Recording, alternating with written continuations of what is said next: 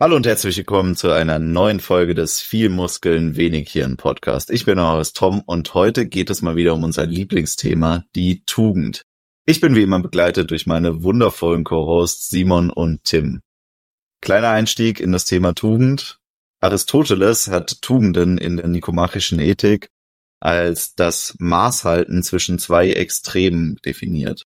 Und ich finde, genau diese Definition von Tugenden ist vielleicht nicht die beste und wahrscheinlich auch nicht die, auf die wir uns alle einigen können, aber sie beinhaltet auffällig viele Punkte, die wir in verschiedensten Folgen immer wieder angesprochen haben.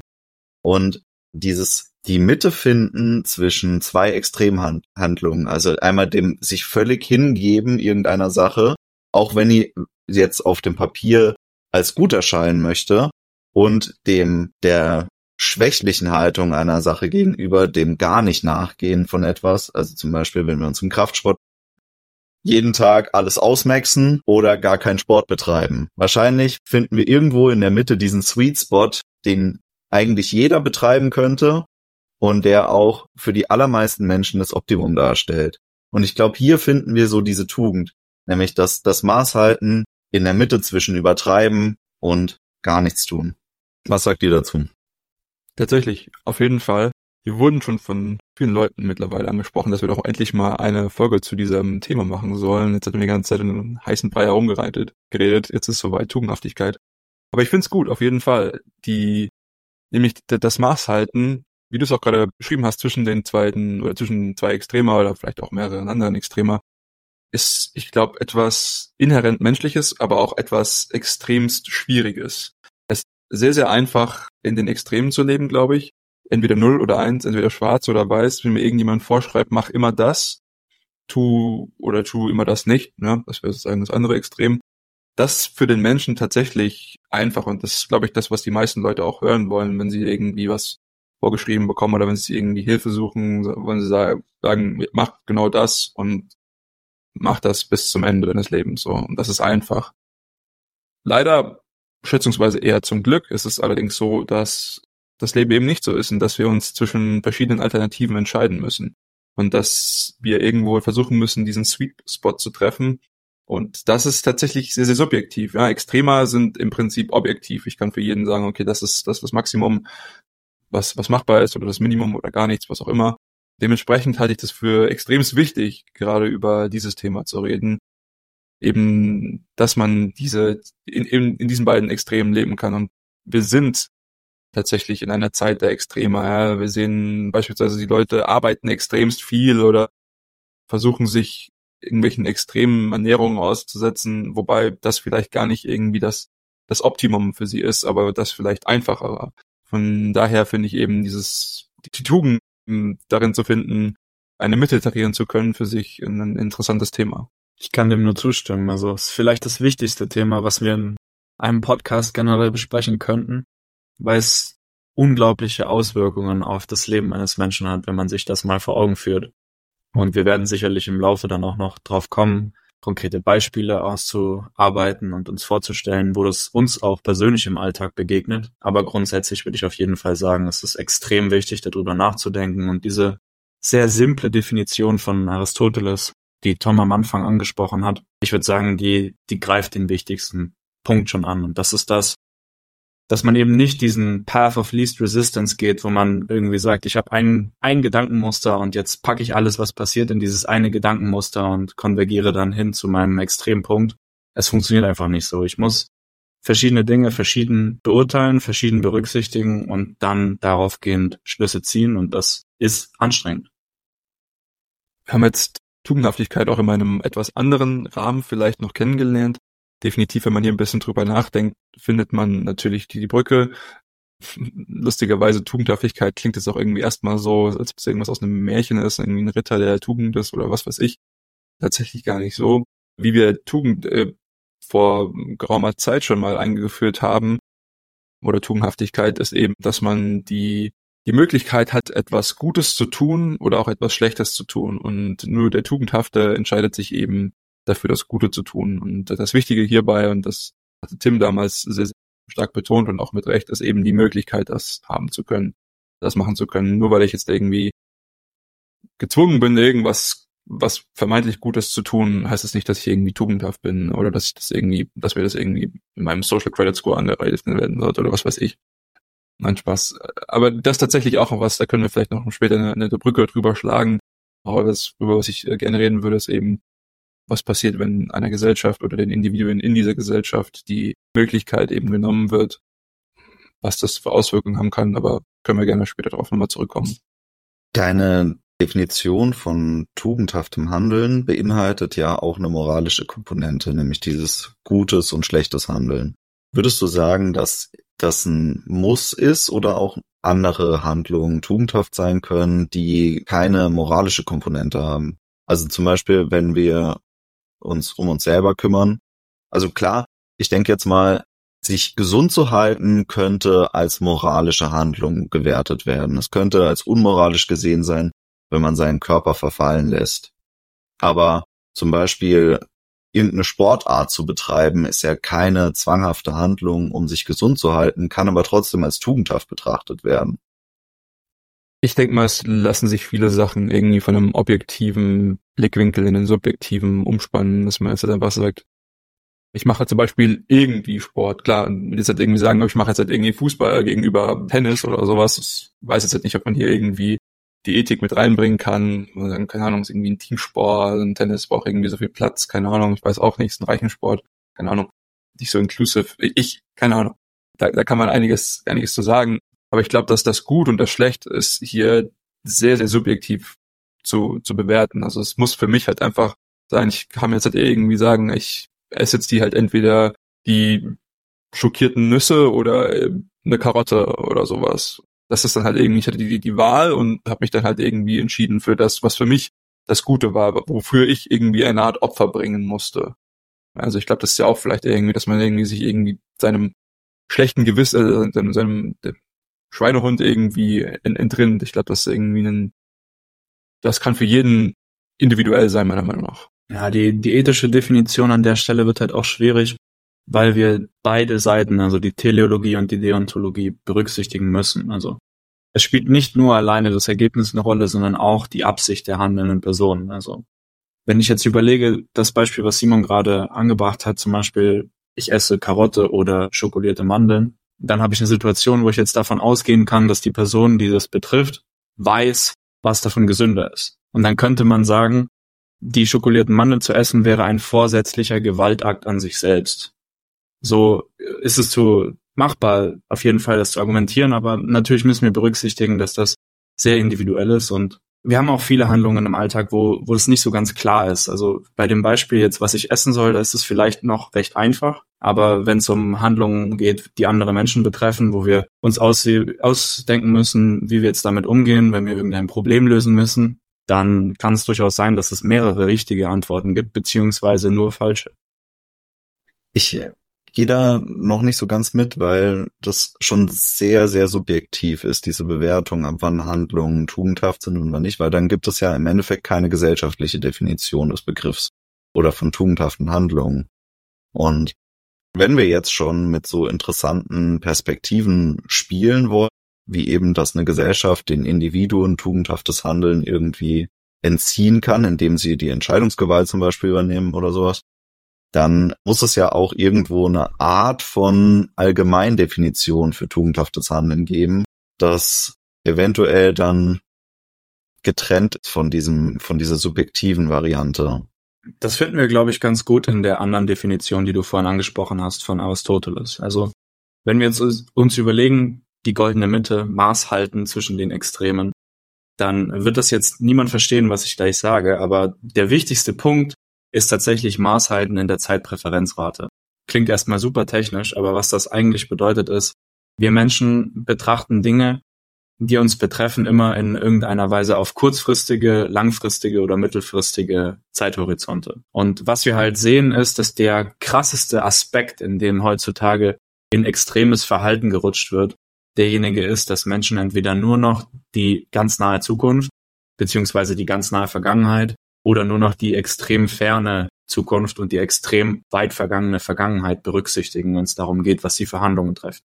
Also ich spreche auf der einen Seite von dem Menschen, der den ganzen Tag auf TikTok scrollt Na, da ist die Zeitpräferenzrate natürlich extrem hoch, weil es geht nur um die Zeit jetzt gerade. Und ich spreche auf der anderen Seite von den Menschen, die mit irgendwelchen traditionalistischen, fundamentalistischen Weltbildern umherkommen und sagen, vor 10.000 Jahren war es so und so und deswegen müssen wir es jetzt auch noch so und so machen. Und das sind, das sind meiner Meinung nach die wichtigen Extreme, die heutzutage der Menschheit ähm, sehr im Weg stehen und denke ich auch den Menschen, die das selbst so, ja, in ihrem Verhalten halt widerspiegeln, weil das nicht gesund ist. Und das ist genau eben nicht die goldene Mitte zu halten in diesem vielleicht wichtigsten Aspekt, wenn es ums die Metaebene des Verhaltens geht, weil ich wirklich als Mensch acht, darauf achten muss, dass meine Ver Verhaltensweisen, was diesen Punkt angeht, langfristig irgendwo in einem ja, goldenen Mittelbereich bleiben. Weil sobald das kollabiert, bin ich wirklich in der Gefahr, dass ich einfach eine miserable Lebensqualität habe. Ich meine, ein gutes Beispiel dafür, weil du es jetzt gerade angesprochen hast, eben mit, mit diesen Zeitpräferenzraten und wie unterschiedlich das sein kann und wie man in den Extremen leben kann, ist für mich tatsächlich die Klimadebatte. So, wo viele Leute sagen, okay, wir haben, wir wertschätzen jetzt das, das Leben oder verschiedene neue Generationen in der Zukunft so extremst hoch und sagen, wir wollen jetzt äh, das Hier und Jetzt halt irgendwie ein bisschen zurückschrauben und dann gibt es viele Anlagen, ja, aber irgendwie mein Hier und Jetzt ist mir viel, viel mehr wert und dann haben wir irgendwie so diese, diesen Nachhaltigkeitsgedanken, der bei, bei manchen Leuten eben nicht, nicht ganz so hoch, hoch geschätzt wird und ich glaube auch hier ist so eine, so eine goldene Mitte vielleicht, was, was sich anpassen lässt.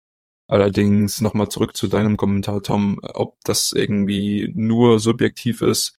Ich glaube, man kann eben das, den, den, ja, das Individuelle von dem gesellschaftlich vielleicht Objektiven irgendwie trennen. Also einer der Beispiele dafür ist halt immer, ich sehe jetzt zum Beispiel, wie ein, ein Kind irgendwie im Teich irgendwie am Ertrinken ist und ich habe halt irgendwie meine neuen 300 äh, Euro maßgeschneiderten Lederschuhe an, so und ich habe jetzt halt keine Zeit, die auszuziehen und die Frage, springe ich da jetzt rein, drittes Kind oder gehe ich halt weiter und habe halt weiße Schuhe oder was auch immer, ich farbe die Schuhe auch immer, ist egal. Und ich denke, hier werden die meisten Leute sagen, ich meine, das, das Tugendhafte wäre hier zu sagen, nun gut, ich, meine Schuhe sind mir egal und ich, ich rette halt irgendwie das Kind oder mit vielleicht nicht so mal den Haaren herbeigezogenes Beispiel, dass ich hier finde irgendwie einen Geldbeutel und da sind irgendwie 150 Euro drin oder sowas. Ja, das ist jetzt wird, oder sagen wir mal 50 Euro. Das wird jetzt halt denjenigen, dem ich das glaube, das ist vielleicht, oder wenn ich, wenn ich sage, ich, ich nehme es mit, dann denjenigen, ja, 50 Euro, das ist vielleicht für manche recht viel, für manche vielleicht nicht so viel, aber für die meisten ist es vielleicht ein Ärgernis, so. Und wenn ich das jetzt mitnehme, wird es mich auch nicht unbedingbar unermesslich reich machen. In dem Sinne ist es halt so, okay, das Tugendhafte wäre halt sagen, okay, ich bringe es jetzt irgendwie zur Fundstelle, zur Polizei oder wo auch immer hin. Also ich glaube, es gibt schon allgemein gültige, herrschende, meinungsmäßige Definitionen von etwas, was für die Gesellschaft tugendhaft ist. Spricht natürlich auch den, den individuellen Kompass an. Also wir haben alle verschiedene Vorstellungen von dem, was richtig ist. Vor allem auch, wenn es darum geht, in welchem Maßstab. Also ich meine, wir würden alle, würden alle sagen, wenn dieser Geldbetrag keine Rolle spielt, dann ist es vielleicht gar nicht so wichtig und dann können wir uns sehr schnell darauf einigen, dass es die tugendhafte Handlung ist, da das nicht zu stehlen. Ne? Und wir würden es wahrscheinlich auch alle machen. Aber jetzt stell dir vor, du würdest einen Geldkoffer finden mit 10 Millionen Schweizer Franken drinnen war. Was machst du dann? Ne, dann kannst du immer noch sagen, natürlich der Grundsatz, dieser Kantsche Imperativ, du sollst nicht stehlen, der steht immer noch da. Aber jetzt ist es natürlich so, dass dieser Koffer dein ganzes Leben verändern könnte. Und du könntest damit ja vielleicht auch ganz viele tolle Sachen für die Menschheit machen. Und es wäre ganz viel Gutes möglich. Und du weißt ja nicht, wem das Geld sonst gehört. Vielleicht hat es irgendjemand anderes ergaunert, gestohlen, was weiß ich, ja. Und da wird die Frage dann aufgrund des Maßstabes anders bewertet. Aber ich würde tatsächlich sagen, grundsätzlich, ja, ich habe das auch mal in verschiedensten psychologischen Studien gelesen, da können wir vielleicht noch was verlinken.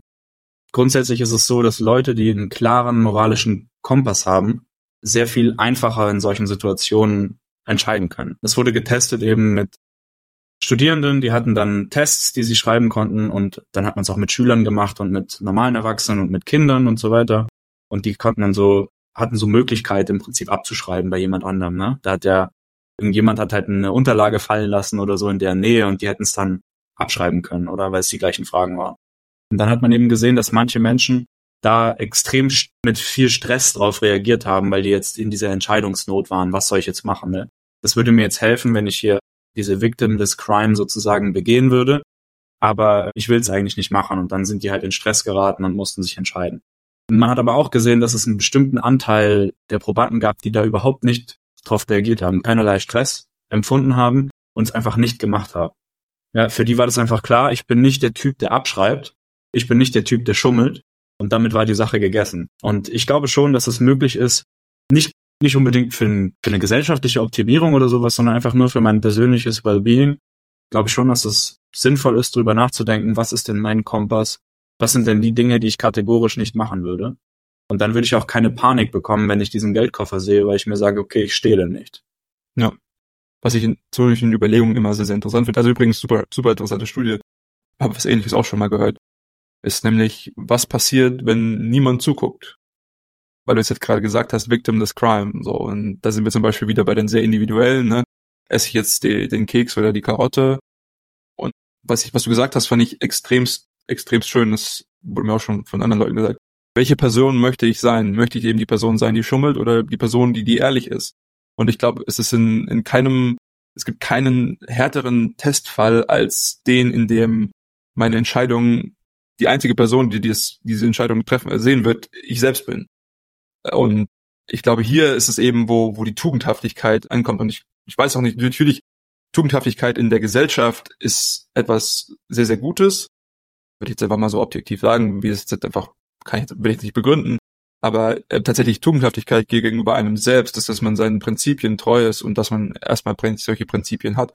Ich glaube, das ist was viel, viel Wichtigeres. Und ich würde auch sagen, eine Gesellschaft, die von Individuen geprägt ist, die eben gegenüber sich selbst tugendhaft handeln oder maßvoll handeln, wird auch eine sein, die schätzungsweise in einem objektiveren Sinne wahrscheinlich auch eine ist, die mehr tugendhafte Handlungen hat und vielleicht auch eine, gemessen an irgendwas, ja, wie gesagt, die Spitwell jetzt ein bisschen qualitativ hö höhere Lebensverhältnisse hat.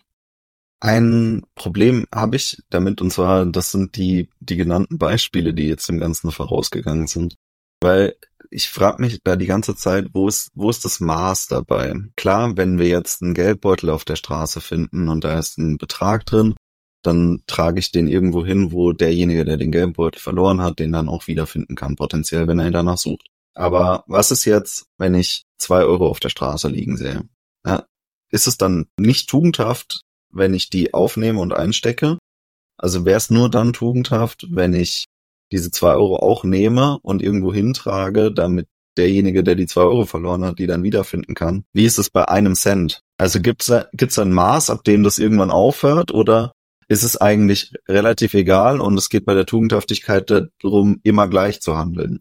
Würde ich nicht sagen, ich glaub, ja, würde ich nicht sagen. An sich, ich habe vorhin gesagt, eins und null, so, so möchtest du eigentlich nicht denken. Also an sich ist es schon eher, ja, du, du musst versuchen, das Maß zu halten. Ne? Also wo ist es denn? Also der 2 Euro ist der Euro-Stück, ich meine, ich will mich jetzt nicht irgendwie outen, aber ich, das würde ich einfach aufheben. So, das ist halt einfach die, die Kosten, die ich da eingehen würde, herauszufinden, es sei denn, die Person ist jetzt halt vor mir gelaufen und ich habe gesehen, wie es aus der Hosentasche gefallen ist, dann jemanden zu finden, das ist doch das ist viel zu hoch. Ne? Da also, hast du jetzt den, den wichtigsten Punkt schon angesprochen. Also es geht ja darum, wenn ich einen, einen Koffer finde oder einen Geldbeutel, dann weiß ich ja, das ist ein, ein Gegenstand, der rückverfolgbar ist. Da kann eine Person beim Fundbüro sagen, ich habe dieses und dieses Teil verloren. Und dann können die das ja testen, ob die Person das dann auch wirklich ist. Weil ich meine, wenn ich jetzt einen Koffer verloren habe, dann wird der wahrscheinlich ein Zahnschloss haben und dann kenne ich ja die Kombination. Sowas zum Beispiel. Wenn ich einen Geldbeutel verliere, dann ist ja wahrscheinlich ein Ausweis drin und so weiter. Das sind ja rückverfolgbare Sachen. Wenn jetzt einfach nur ein Hunderter auf der Straße liegt und ich weiß nicht, wem, wem der gehört, stecke ich den ein. Also ganz klar, weil ich kann, ich kann keine Situation mehr erreichen, in der ich garantieren kann, dass die Person, der dieses, der dieser Geldschein gehört, auch wirklich das erreicht. Und in, in, sobald das der Fall ist, macht es einfach mehr Sinn, das einfach einzustecken. Aber ich, ich weiß genau, worauf Tom hinaus möchte. Und zwar auf, auf die Grenze. Ne? Also ich meine, dieses Beispiel mit dem Geld ist, es hat immer so dieses klassische Beispiel, was halt auch in vielen Psychologiestudien dann immer durchgeführt wird. Aber in vielen anderen tagtäglichen Begegnungen, die wir haben, ist diese Grenze vielleicht deutlich schwimmender. Und dann, dann muss man für sich selbst individuell schauen, wo, in welchem, in welchem Teil des Spektrums zwischen den Extremen man halt ist. Sagt man, ich bin, ich bin einfach komplett prinzipieller Mensch und bringe das 2-Euro-Stück dann, dann zur Polizei. Ich denke mal, die werden einen ziemlich auslachen. Ich weiß es nicht. Werden wahrscheinlich selbst anstecken. Wahrscheinlich irgendwie, dürfen sie nicht. Aber von daher ist irgendwie schon, ich, ich sehe auf jeden Fall, wo, wo du hin möchtest.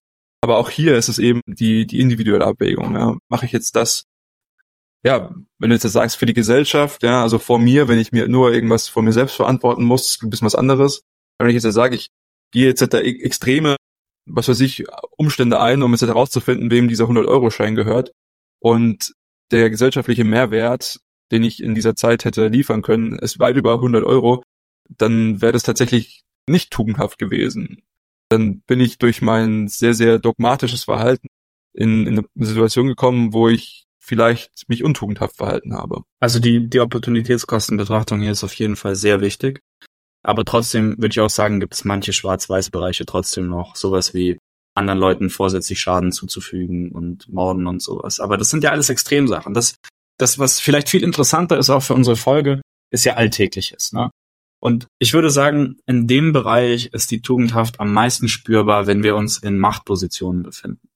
Also stell dir vor, du bist auf der Arbeit und jetzt kommt jemand, der in der Position unter dir ist und will mit dir über irgendein Problem reden.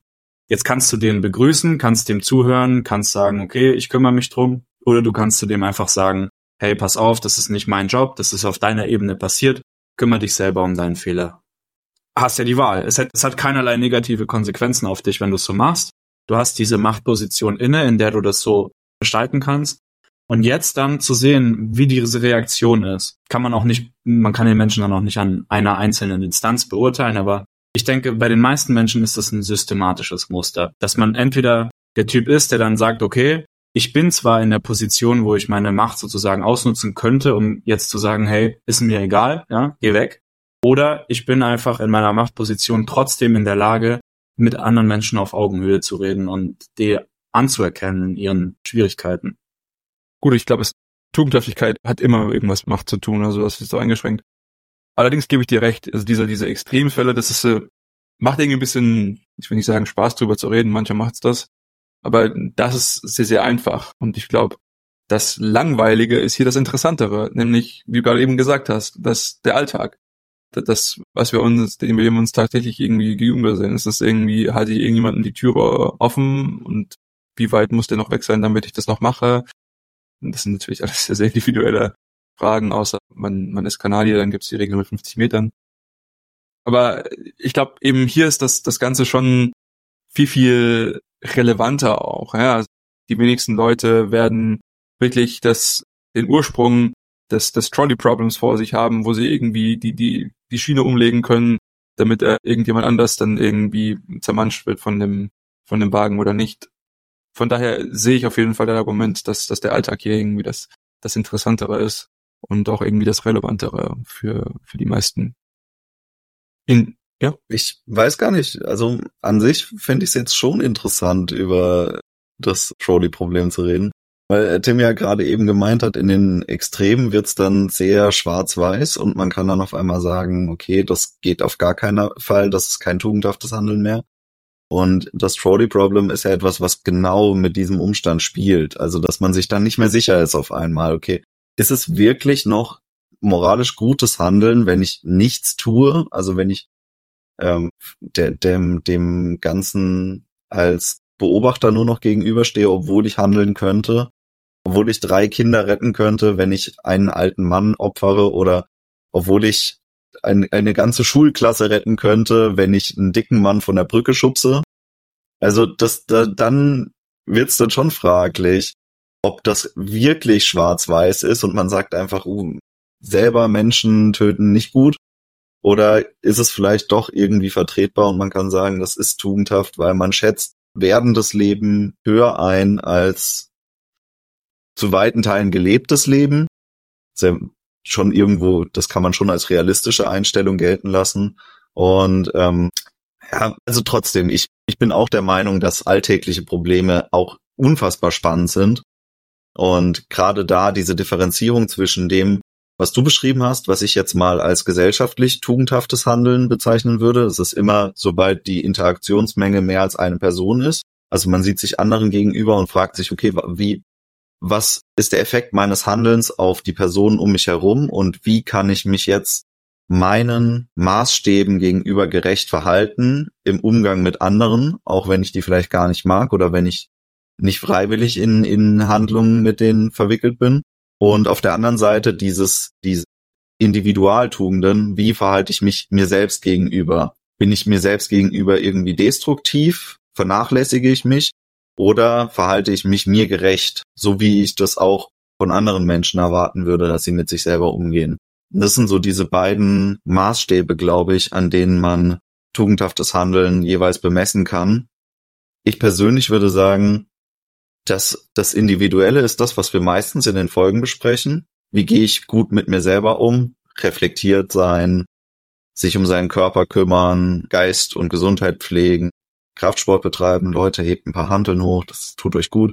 Und das andere ist das, was wir meistens irgendwie hinten anlassen. Wir reden zwar oft über gesellschaftliche Probleme, aber wenig über dieses allgemeine Handeln, dieses allgemein gute Handeln zwischen Menschen. Das haben wir zwar in der letzten Folge auch teilweise schon angesprochen, als es um Kommunikation ging, aber es ist wirklich die Frage, wahrscheinlich ist derjenige am tugendhaftesten, der es in den allermeisten Situationen schafft, auch wenn er die Mitakteure vielleicht nicht unbedingt leiden kann, sich denen gegenüber freundlich zu verhalten und deren Leben nicht zu erschweren. Also dieses Menschen absichtlich das Leben schwerer machen, ist interessanterweise was, was mir erst gestern wieder begegnet ist, im, einfach im Straßenverkehr. Leute, die, die völlig ignorieren, was Personen um sie herum machen und was die betrifft. Da war es zum Beispiel so, dass ich abends nochmal an der Tankstelle stand und vor mir zwei Autos und der vorderste ist einfach nicht weggefahren. Also der war fertig. Es gab keinen Grund mehr, warum er da rumsteht. Aber er hat einfach den Motor nicht gestartet, hat wahrscheinlich noch irgendwie was anderes gemacht, weiß ich nicht, einen Sender rausgesucht oder so. Und hinten dran, die Schlange ist gewachsen und gewachsen. Und die Leute haben gewartet und, und keiner ist vorangekommen in seinem Leben und die wollten ja auch alle irgendwann mal Feierabend machen und ins Bett gehen oder was weiß ich. Und dieser eine Mensch, dem war es einfach wichtiger, jetzt gerade mal sich Zeit zu nehmen und zu gucken, ach ja, weiß nicht, bin ja jetzt fertig, bin getankt, so, kann jetzt erstmal vielleicht noch ein paar Leuten auf dem Handy schreiben. Und das ist erstens mal völlig unreflektiertes Handeln und zweitens ist, das wäre aus meiner Sicht nicht tugendhaft. Man die Möglichkeit hätte, zu sagen, mein Geschäft hier ist erledigt, ich mache jetzt den Weg frei und andere Leute können jetzt auch ihren Bedürfnissen nachgehen hier an der Stelle da sind super viele Punkte drin. Erstens mal, um es nochmal abzuklären mit zum Beispiel irgendwelchen moralischen Situationen, die vielleicht unklar sind. Ich würde einfach das so ein bisschen handravy sagen, na gut, wir haben jetzt einfach eine Tugendhaftigkeit irgendwie dadurch definiert, dass es eine klare, gute und eine klare, schlechte Situation, Wahl gibt. Ich meine, an sich, das ist irgendwie alles, was wir brauchen. Das, das, wo es dann noch weitergeht, ist, du hast gesagt, wir haben irgendwie das gesellschaftliche Gute und das individuelle Gute.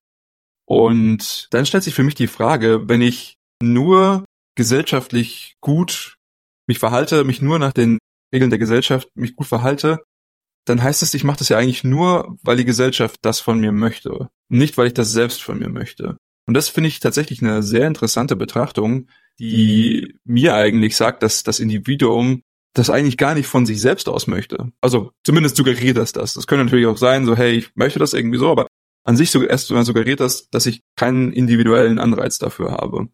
Und das ist ja schon mal irgendwas, wo ich mich frage, okay, wieso, wieso möchtest du dich eigentlich gar nicht so verhalten? Wieso fällst du dich beispielsweise nicht tugendhaft, wenn du, wenn niemand zuguckt? Ja, das ist eben das, was wir vorhin gesagt haben. Wenn es victimless crime oder wenn es gegen, gegenüber mir ist, mache ich das sozusagen eben nur aus, aus so sozialer Konvention oder weil's, weil ich es wirklich für richtig halte aus dem, aus den Tiefen meines Herzens so. Ja, und der letzte Punkt ist eben die Frage, ob sowas dann einfach ist, weil ich sage, ich, ich merke das, dass die da hinter mir stehen an der Tankstelle und ich hatte gestern tatsächlich auch das Beispiel, ja, ich war schwer beladen an der Kasse, ich hätte keinen irgendwie Einkaufswagen, ich hatte das alles in der Hand und vielleicht hat man jetzt nicht gesehen, dass ich irgendwie hier irgendwie romantiert habe, weil ich so stark bin, Spaß, ähm, sondern ähm, und der, der stand so vor mir und hat halt einfach sein Zeug nicht aufs Band gelegt und ist nicht weiter nach vorne gegangen und ich konnte, konnte ich mein, mein Zeug nicht auf, die, auf das Kassenband legen. So und dann wäre es viel, viel mehr einfacher gewesen, wenn er halt irgendwie weitergegangen wäre. Und da ist halt die Frage, ist es so, weil ich immer sage, hm, ist mir, ich sehe es, aber ist mir jetzt egal, ich müsste halt irgendwas machen. Wollte halt hier eigentlich noch schnell meiner Freundin schreiben. Deswegen stehe ich jetzt hier noch an der Tanke und fahre noch nicht los. Oder ist es halt auch wirklich, weil ich einfach gegenüber dem, den Bedürfnissen meiner, meiner Mitbürger einfach blind bin. Ich weiß es nicht, was von beiden schlimmer ist. Wirklich, ich weiß es wirklich nicht. Aber das sind so, so die Reaktionen, die ich darauf hatte. Da, sorry, da ist einiges dabei, aber war, war auf jeden Fall ein super interessanter Gedankendump. Es ist extrem schwierig zu überlegen, was davon jetzt schlimmer ist. Also ich meine, kann man, kann man von der Größenordnung her auch nicht abschätzen, jetzt pauschal von, von der Art und Weise, wie man sich verhält, oder? Also grundsätzlich würde ich schon sagen, wenn Menschen andere Menschen gar nicht mit einbeziehen in ihre Handlungen, dann ist es sehr psychopathisches Verhalten. Und äh, das, das würde im Normalfall würde ich da auf ein Krankheitsbild schließen und das dann wirklich mit Psychopathie oder Soziopathie abhaken. Das ist aber tatsächlich, also von, von der klinischen Seite her, ein kleiner Teil der Bevölkerung. Also das wird in den meisten Fällen neben gar nicht so richtig sein, sondern in den meisten Fällen wird sein, dass die das gar nicht gecheckt haben, dass sie da jetzt im Weg stehen. Und ähm, das ist natürlich irgendwo ein Erziehungsdefizit, wenn man das nicht automatisch rallt, dass man dann irgendwo nicht in der Tür rumsteht. Das ist schade, aber ich glaube, das ist wenigstens noch auskurierbar. Also da muss, muss halt nur mal eine Situation kommen, wo dann irgendeiner an die Scheibe klopft an der Tankstelle und der Person das jetzt gar nicht unfreundlich, sondern direkt einfach, wie die Sache ist, sagt. Sie stehen hier im Weg. Viele andere Leute möchten noch tanken, fahren Sie jetzt bitte umgehend weiter. So, dann, dann hast du eine Situation kreiert, wo, wo der Typ sich wahrscheinlich komplett vor den Kopf gestoßen fühlt, weil er es gar nicht versteht, was abgeht. Aber er kann eigentlich gar nicht mehr Nein sagen. So, weil dann hat er sich ja wirklich geoutet, so als, als schlechter Mensch, ja. Und das macht auch niemand gerne. Also nicht mal so, nicht mal Soziopathen würden das machen. Also ich glaube, der Trick da ist einfach mal nicht gleich das Schlechteste anzunehmen, sondern erst einfach mal zu gucken, okay, können wir jetzt so eine Situation möglichst elegant noch lösen? Und Gut, wenn das dann natürlich nicht mehr drin ist, dann äh, kann man sich überlegen, ob man die harten Geschütze auffährt oder ob man es halt hinnimmt. Ne? Aber ich meine, das, das kommt dann sehr drauf an. Ja? Also wenn ich jetzt auf einen Supermarkt warte, dann ist das was anderes, als wenn da jetzt ein Krieg ausbricht, weil irgendjemand einen Prinzen erschießt. Ne? Das, das sind auch wieder zwei Paar Schuhe.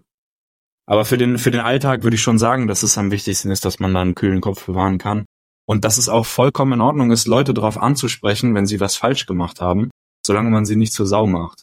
Also das ist auch so eine Sache, die ich gelernt habe in den letzten Jahren, dass es wichtig ist, wenn ich jemanden kritisiere, lass nicht raushängen, dass du denkst, der ist ein schlechter Mensch und kritisiere ihn gleich auf der Ebene, sondern sag, hey, das Verhalten, was jetzt gerade in den letzten Minuten hier passiert ist, ist nicht in Ordnung. Bitte das anders machen. Das ist eine ganz andere Art von Kritik, wenn ich zu dir sage, Simon, ich finde es nicht gut, dass du hier im Podcast irgendwas hier andere unterbrichst zum Beispiel, oder ob ich sage, Simon, du hast jetzt gerade jemanden unterbrochen, lass ihn doch bitte ausreden. So, weil das eine impliziert dann gleich so, ja gut, du bist der, der das eh immer macht, bist schon ein verlorener Fall, reiß dich jetzt zusammen, sonst schmeiß ich dich raus. Und das andere ist so, hey, scheint so, du hast gerade einen, einen Fehler gemacht, so, ich weiß ja nicht warum, passiert alles mal, lass uns das jetzt gleich ausbügeln. Mensch, Tim, wir haben doch in unserer Schopenhauer-Folge gelernt, immer gleich Atomina. ja, also wenn, wenn du, wenn du aggressiv wirst und Krieg spielst, dann mach's aber so machiavellianisch, dass die anderen dann keine Überlebenden, ne? Also, wenn, ja. wenn du dir Feinde machst, dann mach's so, dass die die nicht wieder zurück angreifen können. Ja, aber ich weiß auf jeden Fall, was du, was du versuchst hier zu sagen. Ich hätte es ich hätt's vorhin angesprochen und vielleicht können wir kurz nochmal drauf bekommen, wenn nämlich wir haben immer die Möglichkeit, also ich würde sagen, wir haben immer die Möglichkeit, uns gegen uns über, gegen, gegen uns selbst über uns tugendhaft zu verhalten. Aber ich glaube, man möchte halt auch irgendwie, und das ist tatsächlich was, also man möchte ja nicht nur lobenswert, also man möchte nicht nur Lob bekommen, man möchte auch lobenswert sein, so. Und beispielsweise, wenn ich mich dann gesellschaftlich gut verhalte. Und man könnte sagen, dass beispielsweise in letzter Zeit, ich rede jetzt hier von den letzten paar Jahrzehnten, je nachdem, wie alt ihr seid, ist das vielleicht nicht mehr die letzte Zeit, einfach ein Trend zu beobachten ist, dass die Leute dazu gezwungen werden, in Anführungszeichen, sich tugendhaft zu verhalten. Dass man gesagt, okay, es gibt hier ein gesellschaftliches Wohl oder es gibt hier eine gesellschaftliche Zielfunktion und die möchten wir gerne, dass das jeder so umsetzt und wir haben das alles als gut beachtet und wir wollen aber auch, dass das jeder so macht. Und klar, da gibt es jetzt ein paar Unterschiede, so, ich will es halt nicht rumheulen, dass äh, Mord und Totschlag verboten ist. Ähm, ich weiß, schade, ja. Ähm, aber beispielsweise irgendwelche Regulierungen gegenüber CO2-Ausstoß oder so. Also ich sage so, an sich wenn, wenn das so ein, so ein gesellschaftliches Gut ist, lass die Leute das doch selbst machen. Das ist vielleicht ein schlechtes Beispiel, aber ich habe irgendwie so das Gefühl, dass einfach zunehmende Regulierung oder Vorschreiben dazu führt, dass die Leute eben das nicht mehr so von sich behaupten können, dass ich ein guter Mensch bin, denn ich verhalte mich einfach nur nach den Regeln und ich befolge einfach nur die Regeln, weil ich mache das, damit ich nicht bestraft werde, nicht damit ich von mir denke, dass ich ein guter Mensch bin. Und ich glaube, jeder möchte intrinsisch, ich glaube, das ist schon wirklich bei 99 Prozent aller Menschen oder vielleicht 97 Prozent, du hast vorhin gesagt, sind drei Prozent Psychopathen unter uns oder sowas, wollen von sich selbst denken, dass sie ein guter Mensch sind oder dass andere Leute von ihnen denken, dass sie ein guter Mensch sind. Wenn ich es einfach nur mache, weil die Regeln mir das vorsagen, dass ich hier, hier bitte nicht, keine Ahnung, mit meinem lauten Handy im Zug sitze und mir irgendwelche Musikvideos reinziehe oder so, hm, dass ich das einfach nicht mache, weil ich das einfach nicht gehört, so, weil ich denke, dass, ja, dass es vielleicht einfach das Richtige ist zu tun.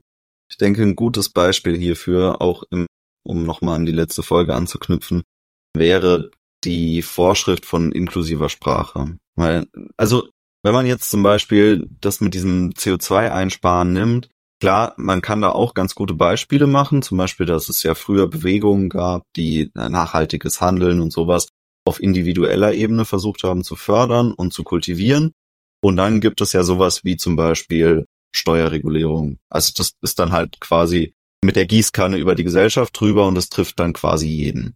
Und dann gibt's weniger freiwillige Entscheidungen, dem nachzugehen, sondern man ist halt, wie gesagt, dazu gezwungen, dem irgendwo Folge zu leisten und gewisse Steuerabgaben zu zahlen zum Beispiel. Allerdings bei Inklusivität zum Beispiel ist es ja nicht so, dass du unbedingt jetzt jemandem was antust oder was wegnimmst oder was Destruktives an sich machst, wenn du zum Beispiel die die sprachlichen Gepflogenheiten nutzt, mit denen du aufgewachsen bist als Mensch. Und dann kommt jemand und sagt dir, nee, das ist nicht mehr inklusiv, du musst jetzt so und so sprechen. Dann versucht dir die Person, die dir vorschreiben will, wie jetzt moralisch gutes Sprechen funktioniert, irgendwie was wegzunehmen, nämlich deine Art und Weise, wie du es gewohnt bist, zu kommunizieren. Und du musst dich dem, dem neuen Standard irgendwie hingeben und musst sagen, okay, ich übernehme das jetzt so, lerne das jetzt nochmal neu und versuche mich euch anzupassen, um dann möglicherweise niemandem mehr auf die Füße zu treten mit der Art und Weise, wie ich mich ausdrücke. Und das ist halt dieses, dieser Inklusivitätsgedanke dann nicht mehr auf der Ebene, dass derjenige gemerkt hat, hey, wenn ich irgendwie das generische Maskulinum verwende, dann ist mir aufgefallen, Frauen gucken mich immer total komisch an weil die denken irgendwie, sie sind nicht mit angesprochen und die dürfen nicht mitmachen bei irgendwas. Also ich ähm, veranstalte den Feuerwehrmannball und ich äh, bin verwundert, dass nur Männer kommen. Und mir fällt nicht auf, das liegt daran, dass ich den nicht Feuerwehrmenschenball genannt habe. Ich weiß es nicht. Das wäre so ein Beispiel. Und dann ist ja die eine Möglichkeit, dass derjenige, der Veranstalter, merkt, so, hey, ich habe vielleicht die Leute nicht mit angesprochen dann sollte ich meine Sprache ändern, wenn ich das möchte. Und das andere ist, dass irgendjemand kommt und sagt, ich sehe da ein Problem, ändere das jetzt. Und er sagt dann, oh, ich habe jetzt keine Lust auf Stress, ich mache das jetzt einfach. Dann war das ja gar nicht tugendhaft gehandelt, sondern er hat einfach nur Stress vermieden. Also er wollte einfach sagen, oh, ich weiß nicht, bitte lasst mich in Ruhe mit euren Shitstorms. Ich mach's einfach, ist mir egal, Hauptsache ich habe meine Ruhe. Das ist ja dann nicht mehr tugendhaft gehandelt, sondern auch aufobtruiert und es hat gar kein, äh, gar kein Erkenntnismoment dahinter stattgefunden. Das, die einzige Erkenntnis, die stattgefunden hat, ist, es gibt anscheinend Personengruppen, die mich ärgern, wenn ich es nicht mache. Absolut, also kann ich dir nur zustimmen. Es ist sehr schwierig, wenn man dann dieses Stressvermeidungsprogramm oder auf der anderen Seite dann Greenwashing-Programm halt durchzieht und eigentlich gar nicht dahinter steht, was man jetzt macht. Und dann sind ja auch, sieht man dann auch meistens die Handlungen, die getätigt werden, sind ja auch eigentlich leer. Also wenn es jetzt darum geht, zum Beispiel, dass Philip Morris, also Zigarettenhersteller, wieder den besten ESG-Score aller Unternehmen der Welt bekommt, dann ist das wieder damit begründet, dass sie irgendwie eine Frau in den Aufsichtsrat geschoben haben. Und dann denke ich mir auch so, ja gut, jetzt wird auf der einen Seite gesagt, okay, Equality of Genders ist wirklich wichtig. Und auf der anderen Seite wird gar nicht danach geguckt, dass die einfach jetzt noch giftigere Sachen hergestellt haben als letztes Jahr. Und dass die Frau, die da jetzt in den Aufsichtsrat gehoben wurde, dass die da auch voll dafür war und da mitgestimmt hat und dass die die eigentliche Handlung des Unternehmens dadurch noch schlimmer wurde. Und das sind halt so Sachen, wo, wo Menschen oft auf verschiedenen Ebenen Dinge interpretieren. Und da denke ich schon, dass man objektiv sehr stark eingreifen kann und sagen kann, okay, das sind Dinge, die wirklich wichtig sind und das sind Dinge, die halt nicht wichtig sind. Klar kann man da immer wieder äh, sich angreifbar machen, wenn man sowas sagt. Aber ich wäre insgesamt schon ziemlich sicher, dass man solche Debatten ziemlich gut gewinnen kann und dass es da auch einige Möglichkeiten gibt, die anderen Schachmatt zu setzen. Also ich hätte da jetzt keine Angst vor, muss ich sagen. Und das, das ärgert mich dann natürlich auch immer, wenn das, das Gute und das Schöne dann missbraucht wird, indem man irgendwelche Sachen zulässt, wo halt einfach nur kleine Minderheiten, die besonders laut schreien, dann irgendwie ihren, ihren Willen durchsetzen, ohne dass es die Gesellschaft verbessert. Ja, das ist ja genau das, das beste Beispiel, was mich da immer am meisten ankotzt. Die niederländische, der niederländische Fußballverband, der dann ganz stolz was erzählt hat darüber, dass jetzt die Frauen in der Nationalmannschaft genauso viel verdienen wie die Männer. Und da habe ich mir nur so gedacht, Alter, das sind alles reiche Profisportler. Und wir machen jetzt was, was die Frauen, die Betonung auf die Frauen, also die gesamte weibliche Bevölkerung der Niederlande impliziert, ja, dass die Frauen stärkt. Und was wir machen, ist aber 20 Profisportlerinnen noch mehr Geld zu geben. Und wo ich mir so denke, Alter, das ist sowas von Ziel vorbeigeschossen, ja. Also wenn man was für die Frauen machen würde, dann sollte man sich mal angucken, was sind denn die Mitglieder der Gesellschaft, die am meisten Hilfe nötig haben. Und das sind zum Beispiel alleinerziehende Mütter. Und was macht man für die? Für die macht man gar nichts, weil da gibt's keine coole Werbekampagne. Und das ist dann eben nicht tugendhaftes Handeln, sondern das ist einfach nur Greenwashing. Und das sind Sachen, die in dieser Debatte hier natürlich immer wieder auftauchen werden. Und da ist es dann auch unsere Pflicht als kritische Beobachter, sowas immer an den Pranger zu stellen und zu sagen, das, was ihr da macht, ist falsch ist widerwärtig und das wird boykottiert. Und das hat jetzt zum Beispiel bei Disney auch sehr, sehr gut funktioniert. Die haben ja in ihren letzten Jahren richtig auf die Fresse bekommen und das ist einfach nur schön. Also die haben sich auch versucht mit diesem Inclusion-Stuff da, dass sie einfach mehr, mehr Schwarze und mehr Frauen in die Filme packen. Damit haben sie geglaubt, können sie ihr Markenimage irgendwie retten. Und dann, dass sie da auf diese ganze transsexuelle Schiene noch mit eingegangen sind, haben sie gedacht, dass das wird irgendwie die Marke dann wieder gut machen und das Ansehen erheben, weil sie ja dann so inclusive sind. Und jetzt sieht man halt, dass dieser Konzern da wahnsinnig drunter leidet, weil die Menschen sich jetzt endlich mal trauen zu sagen, das ist schlecht und falsch. Und genauso müssen wir das auch machen. Ich finde, Disney ist da kein so gutes Beispiel tatsächlich, weil Disney hat als Konzern ja irgendwo seine Richtlinien selbst bestimmt und hat die so durchgezogen, wie sie das für richtig halten, sind damit aber bei dem Zielpublikum, was sie erreichen wollten, einfach nicht mehr so gut angekommen wie vorher. Also es war halt einfach wirtschaftlich keine lohnende Entscheidung, die sie da getroffen haben. Aber was man ihnen nicht vorwerfen kann, ist, dass sie das nicht konsequent durchgezogen hätten, was sie sich da als ihre Tugendstandards aufge aufgesetzt haben. Die sind das aber nicht zwingend selbst aufgesetzt, Tom. Also es geht hier trotzdem auch immer noch um diese ESG-Bewertungsschema. Also Will ich gar nicht in Abrede stellen, aber ich, das ist ja trotzdem, haben sie das ja konsequent durchgezogen in ihren Produktionen. Und äh, das, was ja ähm, für sie nachteilig ist, ist der Aufschrei von den Fans zum Beispiel. Wenn es um, um irgendwelche Markenlinien geht, Star Wars zum Beispiel, die dann nicht fangerecht weitergeführt worden sind, obwohl sie halt von Disney aufgekauft worden sind, dann ist der Aufschrei eben sehr groß und Leute fühlen sich irgendwie äh, hintergangen von, von Disney, weil die Erwartungen nicht erfüllt worden sind und stattdessen irgendwelche ethischen Richtlinien durchgedrückt worden sind.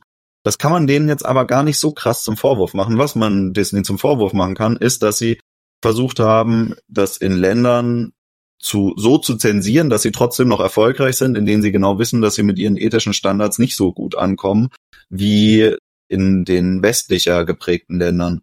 Also gerade in China zum Beispiel kennt man das, dass zum Beispiel Filmplakate immer ganz anders aussehen auf einmal, dass bestimmte Schauspieler dann da nicht mehr im Vordergrund zu sehen sind, die bei uns ganz stolz im Vordergrund präsentiert werden. Und das ist was, was man öfter beobachten kann. Zum Beispiel auch, wenn es um den Pride Month geht. Ja, das ist ja dann, wenn sehr viele große Marken ihre Logos ändern und dann Regenbogenfarben präsentieren und zeigen wollen, dass sie für die Rechte von Minderheiten einstehen zum Beispiel, dass sie diese Logoänderung auch wieder eher in den westlich geprägten Ländern durchführen und dann komischerweise in Ländern, in denen das Statement sehr, sehr viel mehr Aussagekraft hätte, nämlich Ländern, in denen zum Beispiel noch nach Scharia-Recht geurteilt wird, in denen Minderheitengruppen tatsächlich politisch verfolgt werden, in denen sie drakonische Strafen auch zu ertragen haben, einfach nur aus dem Grund, dass sie zu einer Minderheitengruppe gehören, da wird das Logo dann komischerweise zum Pride Month nicht geändert, sondern da bleibt es so wie das restliche Jahr auch. Und das ist etwas, was man viel mehr kritisieren kann als das Greenwashing an sich. Also wenn, selbst wenn sie das durchziehen und sie meinen das nicht so ganz ernst und sie versprechen sich einfach nur irgendwas, also mehr Profite davon, wenn sie sich diesen Werten irgendwie verschreiben würden, wenn sie da tatsächlich dahinter stehen würden, dann würden sie es da machen, wo es auch weh tut, das durchzuziehen. Ja, also man würde Schmerzen in Kauf nehmen, man würde sagen, okay, dann zünden die mir da halt meine Filiale an dafür aber wir stehen wirklich für Minderheitenrechte und wir stehen global für Minderheitenrechte.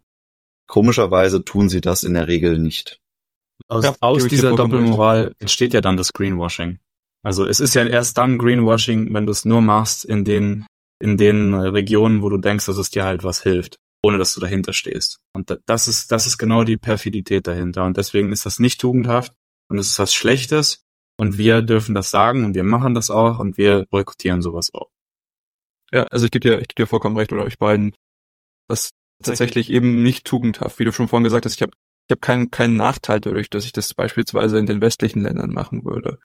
Und wir haben immer gesagt, ich habe immer die die Auswahl zwischen einer zwischen einem, was mir irgendwie wie schadet, aber was ich sage, was irgendwie einem höheren ethischen, moralischen Ziel irgendwie dient oder halt irgendetwas, was vielleicht meinem persönlichen, gierischen, was auch immer, parasitären, fast schon Zwecken dient.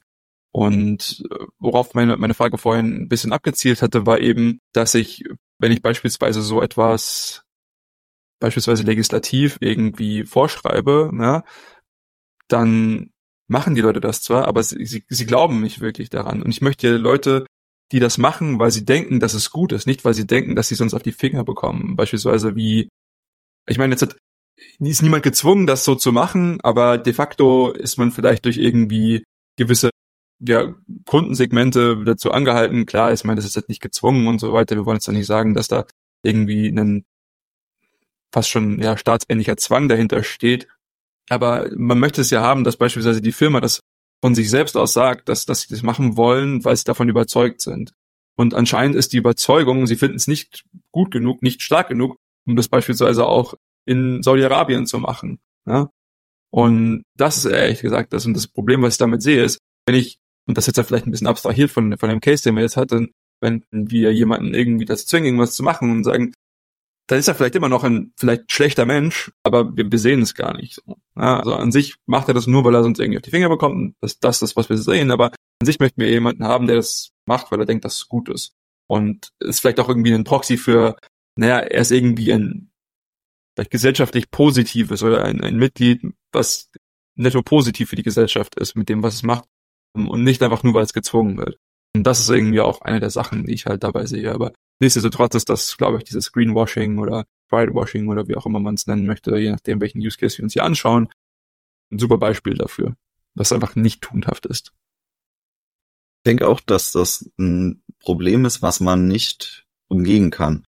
Also die, diese, diese Definition des tugendhaften Handelns als eine Entscheidungsfreiheit, also diese, diese Komponente der Entscheidungsfreiheit, dann meine ich eher, dass man sowohl schlecht handeln könnte, sich aber für das gute Handeln entscheidet, als Grundvoraussetzung, macht es unmöglich, in einem gesetzlichen Rahmen wirklich tugendhaft zu handeln. Also wenn man wirklich einfach nur sagt, man macht das aus gesetzlichen Gründen, ist es per Definition nicht mehr tugendhaft. Man sagt, ich bringe jetzt nur keine Leute um, weil ich sonst in den Knast komme, dann hat man sich ja auch nicht wirklich zurückgehalten. Ja. Und sagt einfach, ah, Knast will ich auch nicht, nee, dann lieber nicht. Deshalb erkennt man dann auch den wahren Charakter eines Menschen erst dann, wenn Handlungen getätigt werden, die niemand anderen betreffen oder wo niemals jemand anderes eben was sieht, wenn du für dich allein bist. Deswegen habe ich auch vorhin drauf rumgehackt mit den Leuten, die sich eben nur tugendhaft verhalten, wenn jemand anders zuschaut oder wenn es halt um die Gesellschaft geht. Was halt meistens dann irgendwie ist, wenn jemand zukommt, das ist natürlich Koinzident. Da hast du natürlich recht, aber darum geht's mir ja. An sich möchtest du irgendjemanden hat, der, der tugendhaft mit sich selbst umgeht. Also nur wenn dein impartial Spectator, wie, wie Adam Smith das manchmal sagt, auf deiner Schulter eben dein, deine Engelchen und deine Teufelchen, nur wenn das die einzigen sind, die zugucken, dann das ist die einzige tatsächliche, das einzige tatsächliche Maß für, für Tugendhaftigkeit, glaube ich. Das Problem ist, dass es schließt sich schon so ein bisschen aus. Also man muss ja auch tugendhaft innerhalb der Gesellschaft handeln. Also ich kann ja jederzeit auch unfreundlich gegen oder neutral gegenüber anderen Personen handeln und ich hätte weder einen Vorteil noch einen Nachteil daraus. Insofern ist das trotzdem noch tugendhaft gehandelt, wenn da jetzt irgendwie eine alte Oma auf eine Tür zuwackelt und ich halte sie ihr auf. Weil äh, wüsste ja auch gar nicht, ob ich sie gesehen hätte zum Beispiel. Also kann ja auch einfach so tun, als hätte ich sie nicht gesehen und laufe einfach weiter. Das hätte weder Vorteil noch Nachteil für mich. Hm. Aber ich weiß, okay, ich habe irgendwie aus dem Augenwinkel mitbekommen, da kommt eine alte Dame mit dem Rollator an oder so, ich weiß es nicht. Dann bleibe ich einfach stehen und halte die Tür auf. Schon habe ich tugendhaft gehandelt innerhalb der Gesellschaft. Und ich erfülle trotzdem die, die Kriterien dafür. Ja, auch wenn es einen weiteren Beobachter gab. Weil die, die, der Entscheidungsweg völlig intern abgelaufen ist. Ja, bisschen gekünstelt meiner Meinung nach, aber ich weiß, was du meinst. Ja, man könnte es schon irgendwie in eine Präferenzrelation packen, wenn du eben sagst, du, du bist ein Mensch, der sich freut und der dem auch offen gegenübersteht, wenn du Möglichkeiten hast, anderen Leuten eben ihr Leben zu vereinfachen oder was besser zu machen. Und das ist ja an sich auch eine tugendhafte Sache. Also wenn du jetzt da stehst und du siehst, okay, das bietet sich jetzt gerade die Möglichkeit, da jemand anderem zu helfen, ohne dass es mir jetzt groß Aufwand ist, warum das nicht machen? Also das ist genau diese Art gesunder Egoismus, die ja unsere äh, westliche Welt zu diesem hochentwickelten Gesellschaftsstatus gebracht hat, den wir jetzt im Moment haben. Das war ja auch genau das, was im größten Teil unsere Vorgenerationen gemacht haben. Ja, die haben eben kapitalistische wirtschaftliche Systeme entwickelt und die grundlegend so ausgerichtet, dass diese Prozesse im Normalfall stattgefunden haben. Einfach weil man die Möglichkeit hat, über Geld dann das alles auszugleichen und dann lohnt sich's. Und das ist ja eine gute Sache insgesamt, für alle.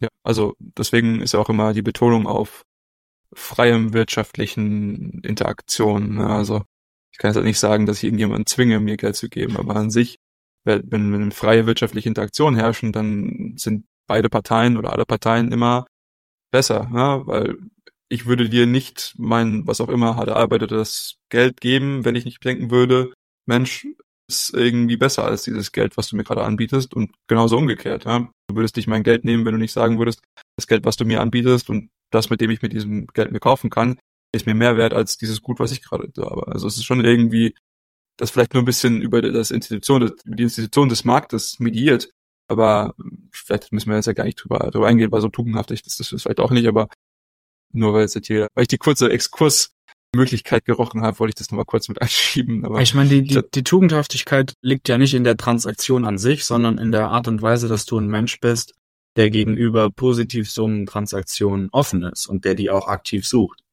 Weil ja. das, das ist durchaus vorbildliches und tugendhaftes Verhalten.